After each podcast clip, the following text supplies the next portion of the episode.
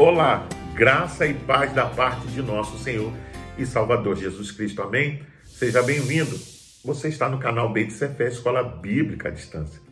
Eu estou grato a Deus e feliz pela sua audiência, pela sua participação e por poder me dirigir semanalmente a você através das lições.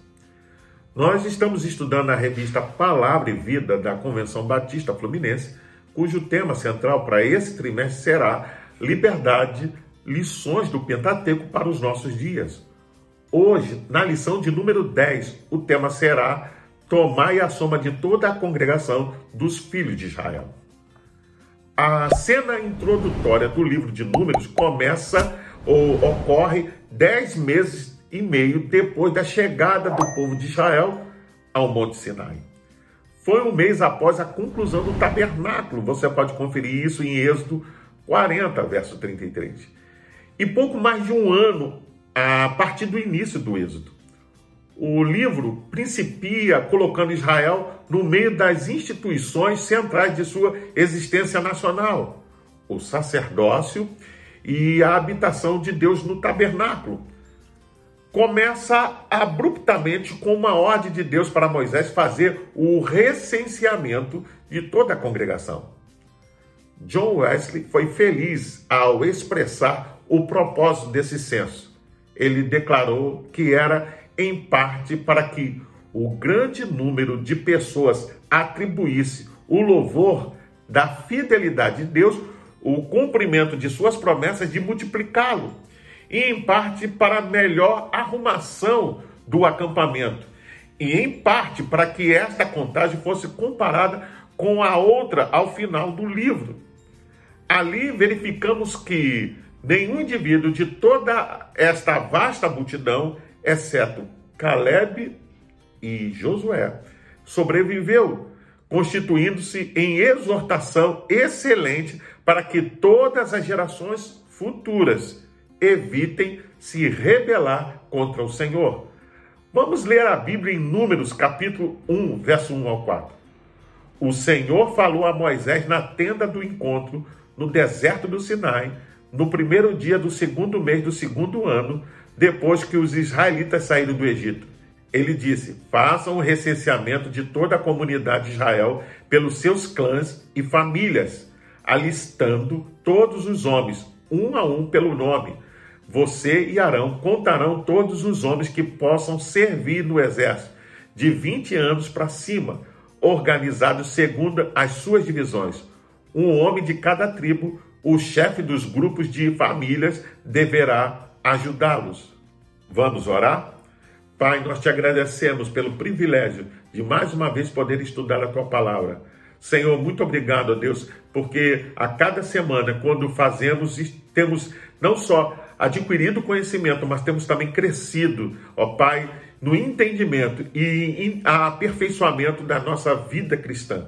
Pai, nos ajuda a sermos melhores a cada dia, a cada semana, a cada mês, ó Pai, que possamos ser melhores diante do Senhor e que possamos chegar, segundo a tua vontade, à estatura completa de Cristo. É a oração que fazemos em nome de Jesus. Amém. O comentário bíblico Beca diz que o livro de Números são registros exatos como estes que formaram a essência do conhecimento genealógico tão importante para a história secular e religiosa dos judeus. Serviram de centro cadastral da nação, preservando para a história detalhes que faltam em culturas de tantas outras nações. A ordem de Deus era que se realizasse um censo de toda a congregação, alistando todos os homens. Este censo dizia respeito ao serviço militar, pois envolvia todos aqueles que saem à guerra. Nesse sentido, não era diferente do recrutamento para o serviço militar comum a muitas nações nos dias de hoje. Todo israelita homem, exceto aqueles que fossem da tribo de Levi, era soldado e tinha que servir nesta função à medida que Israel apertava, podemos assim dizer, o seu passo, os seus preparativos em direção a Canaã. Hoje vamos é, fazer uma reflexão panorâmica sobre o livro de Números este livro é muito importante para conhecermos as dificuldades oriundas da rebelião, as bênçãos da obediência e a importância da perseverança nas promessas de Deus. Convido a você a vir comigo e a estudar e a embarcar na história desse precioso livro da Bíblia. O livro de Números narra as muitas experiências do povo de Israel no deserto, relatando os acontecimentos históricos vividos pelos israelitas durante o tempo em que peregrinaram no Sinai. Porém, curiosamente, o livro recebe esse nome em virtude do recenseamento das tribos israelitas em duas ocasiões. O primeiro, logo no início do capítulo 1, e o segundo no final, no capítulo 26.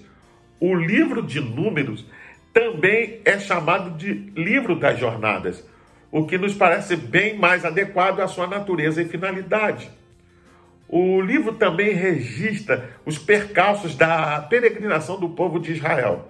Por não crer nas promessas de Deus, aquela geração lamentavelmente não entrou em Canaã, com exceção de Josué e Caleb. Aprendemos uma preciosa lição aqui para as nossas vidas. Quantas bênçãos nós podemos perder justamente por não crer nas promessas de Deus? Aquele povo, depois de ver todos os sinais poderosos que o Senhor realizara no Egito e no Sinai, ainda permaneceu obstinado em não crer no cuidado e nas promessas de Deus. Devemos ter o mesmo cuidado para não repetir os mesmos erros do povo de Deus no passado. Vamos ler a Bíblia em Números, capítulo 14, verso 21 a 25.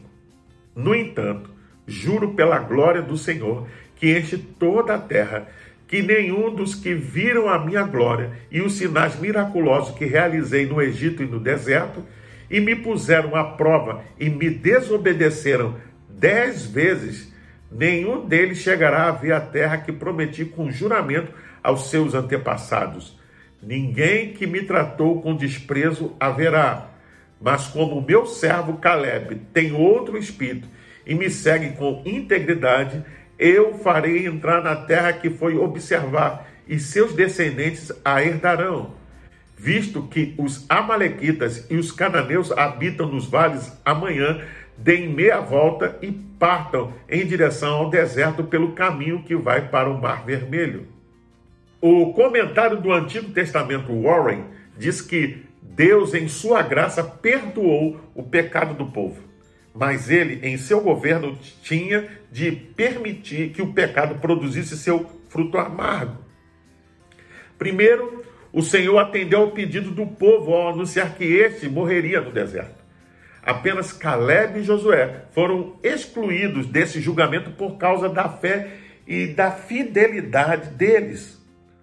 O povo afligia-se com muitos dos seus filhos ou com os pequeninos, Contudo, seriam as próprias crianças que viveriam e entrariam na terra. Como os homens espionaram a terra durante 40 dias, Deus determinou que os judeus errariam durante 40 anos no deserto, enquanto morriam um a um. Por fim, os dez espiões que trouxeram o relato ruim morreram de imediato por causa de uma praga.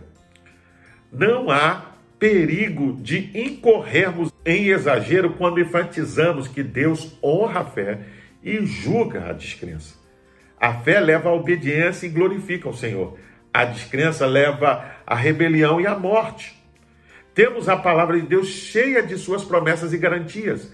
Não há motivo para que qualquer um de nós erre em descrença quando podemos caminhar em vitória desfrutando as riquezas espirituais que temos em Cristo. Com efeito, como consequência da falta de fé, o povo peregrinou no deserto e no mesmo deserto pereceu como punição. O trajeto que levaria uma viagem relativamente curta para aqueles tempos, cerca de 11 dias, tornou-se uma agonia de 40 anos. Precisamos estar atentos nas promessas de Deus e obediência a Ele para não perecermos em meio aos desertos que a, a nossa peregrinação neste mundo nos impõe.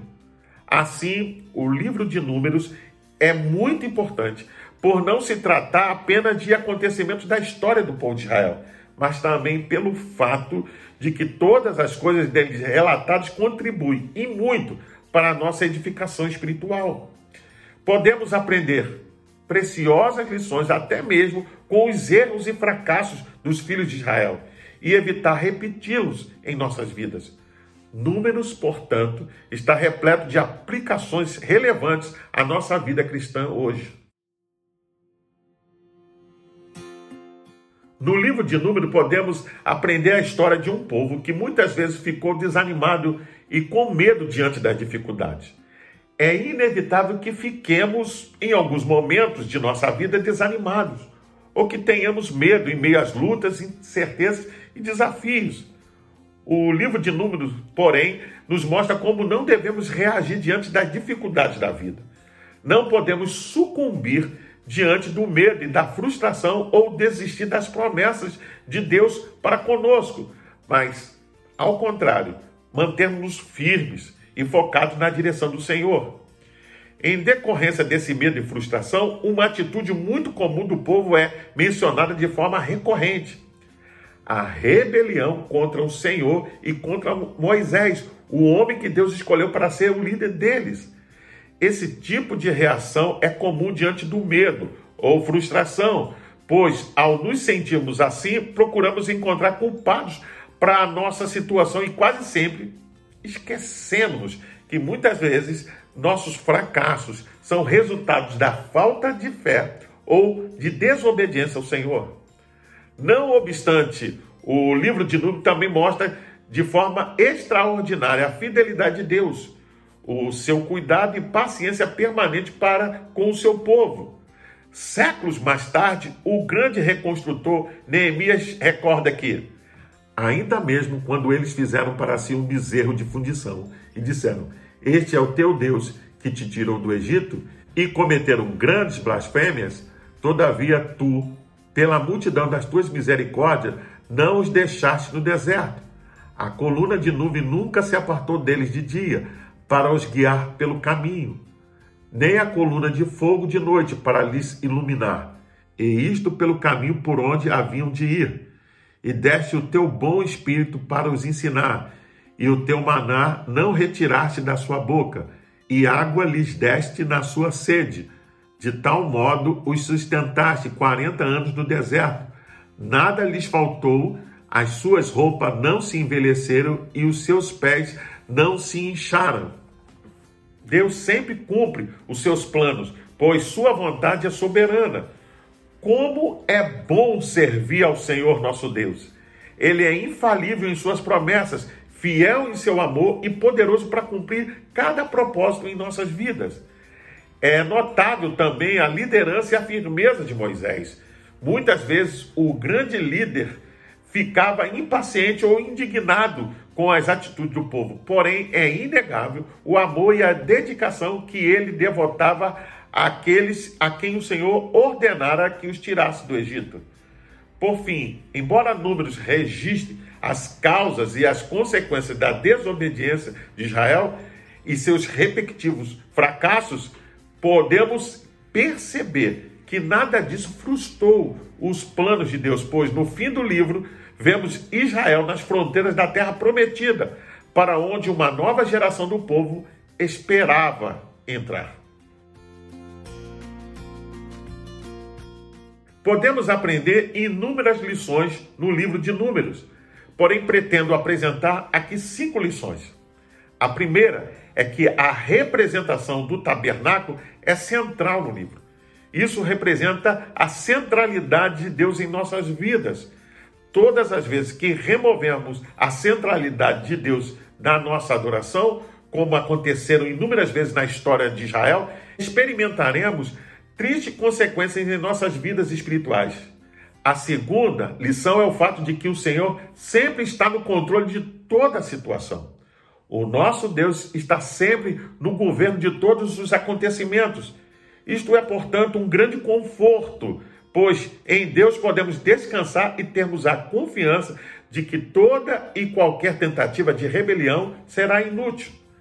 A terceira lição é que Deus nos exige confiança e obediência total. A obediência sempre nos conduzirá às vitórias.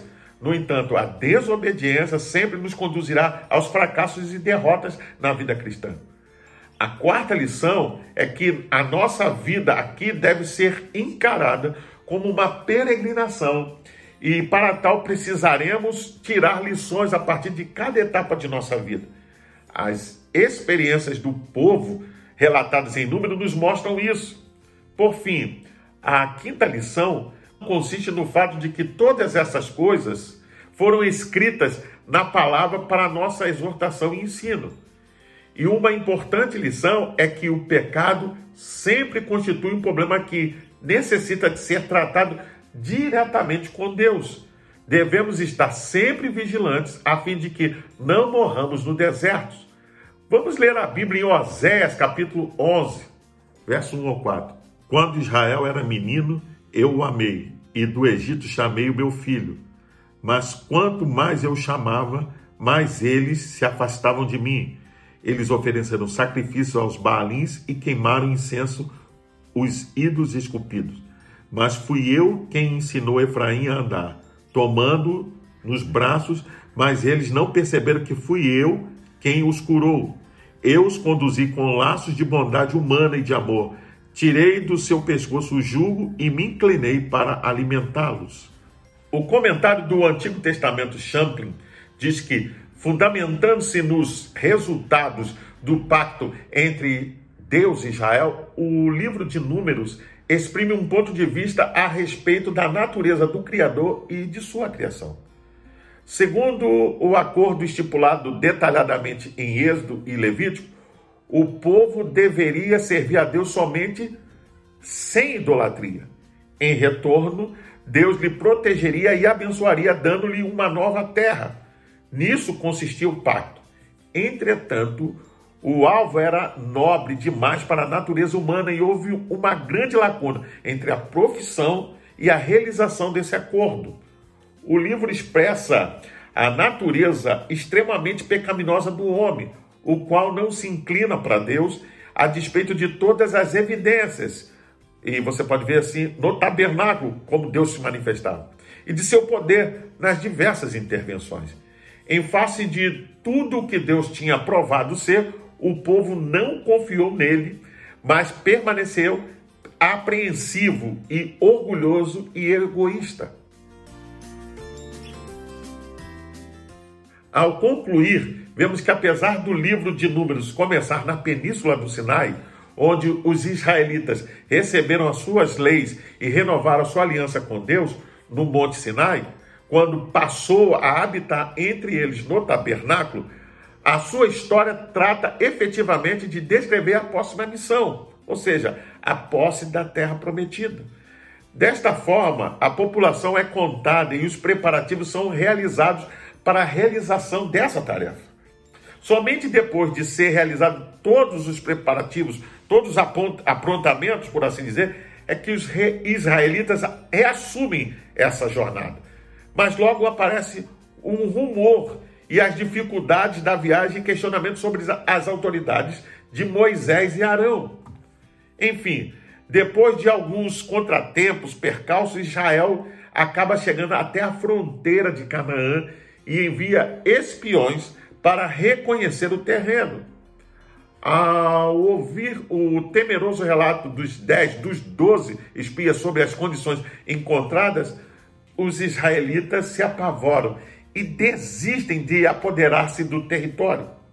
Deus então condena todos à morte do deserto, com exceção de Josué e Caleb. E durante 40 anos o povo vai peregrinar no deserto até que uma nova geração é, possa crescer e substituir aquela antiga para assumir a tarefa.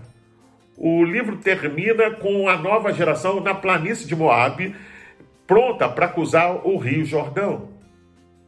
Este livro é, marca o final da história do êxodo de Israel da opressão no Egito e a sua viagem para conquistar a terra prometida por Deus ao patriarca Abraão.